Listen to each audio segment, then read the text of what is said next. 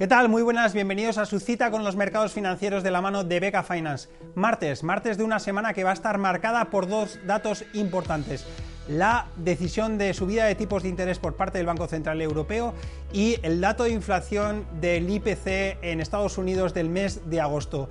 Actualmente tipos y precios, precios y tipos están marcando el devenir de los mercados, lo hemos visto en la primera parte del año y esperamos que en el corto plazo siga siendo lo mismo. Lo que sucede es que tenemos que meter una nueva incógnita dentro de la ecuación y es la duración de cuánto tiempo estarán los tipos de interés en este nivel alto. Actualmente, tal y como hemos visto en la primera parte del año, lo que está mandando es ese sentimiento que este fin de semana recalcaba la secretaria del Tesoro norteamericana, Janet Yellen, y decía que la economía no está siendo dañada de muerte por esta subida de tipos de interés, a pesar de estar viendo como el PMI global se encuentra en niveles muy próximos a crecimientos muy bajos. Hoy vamos a repasar qué está sucediendo en el mundo área por área. En Estados Unidos estamos viendo cómo los principales miembros de la Reserva Federal lo que quieren hacer es esperar y ver, ver cómo le está sentando esta subida de 525 puntos básicos a la economía. La semana pasada, ¿qué es lo que vimos?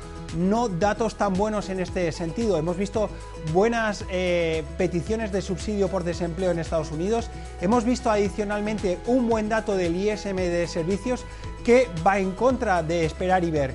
Lo que el mercado quiere actualmente es datos como el del Facebook. El Facebook nos dijo que la economía norteamericana está creciendo de manera moderada y que las contrataciones en empleo van poco a poco a la baja.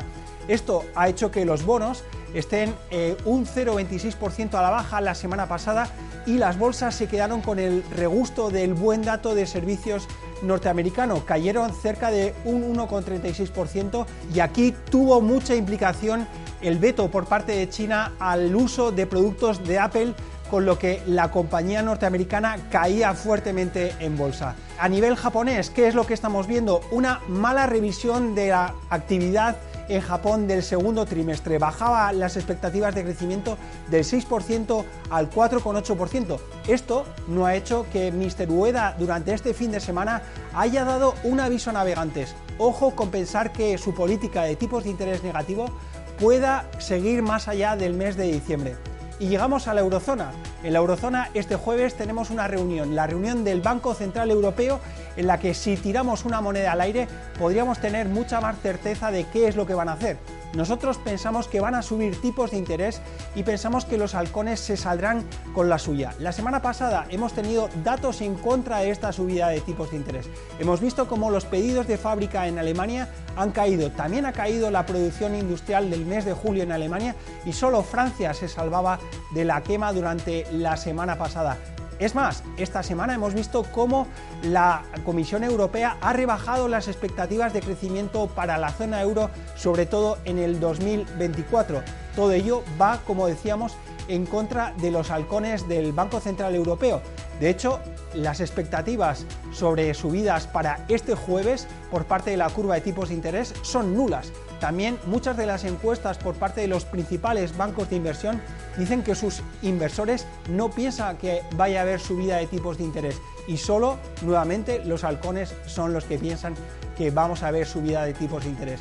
¿Cómo puede afectar esto a nuestro bolsillo, a nuestra hipoteca? Actualmente el Euribor está en niveles del 4,08 y el tipo esperado a 12 meses que estaremos pagando a estas mismas alturas del próximo año se sitúa en niveles del 3,36, con lo cual el mercado está esperando a partir del mes de mayo del año que viene un recorte de tipos de interés no solo tendremos que estar atentos a esto, sino tendremos que estar atentos al dato del IPC norteamericano, como decíamos al principio. Se espera una subida desde niveles del 3,2 hasta niveles del 3,6%.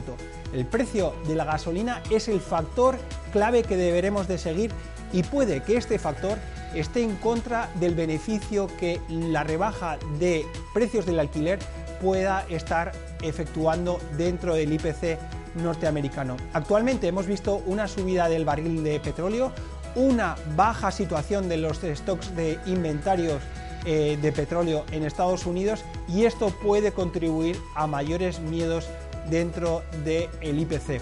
Otro de los elementos a seguir es el comenzado durante el lunes de esta semana. Hemos visto apreciaciones del yen y del yuan.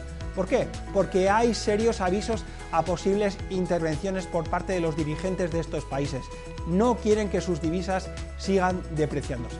Como siempre, les traemos dos ideas para poder confeccionar de manera diversificada su cartera. En la parte de renta variable, Slinder, una acción suiza que pensamos tiene un 20% de apreciación en el medio plazo. Y en la parte de fondos de inversión, Polar Capital Global Technology, un fondo en el que pueden concentrar sus apuestas globales en la parte growth. Por último, desearles una gran semana de mercados, recomendarles que nos sigan en nuestras redes sociales y emplazarles a la próxima semana donde podrán tener una nueva cita con los mercados financieros aquí, de la mano de Beca Finance.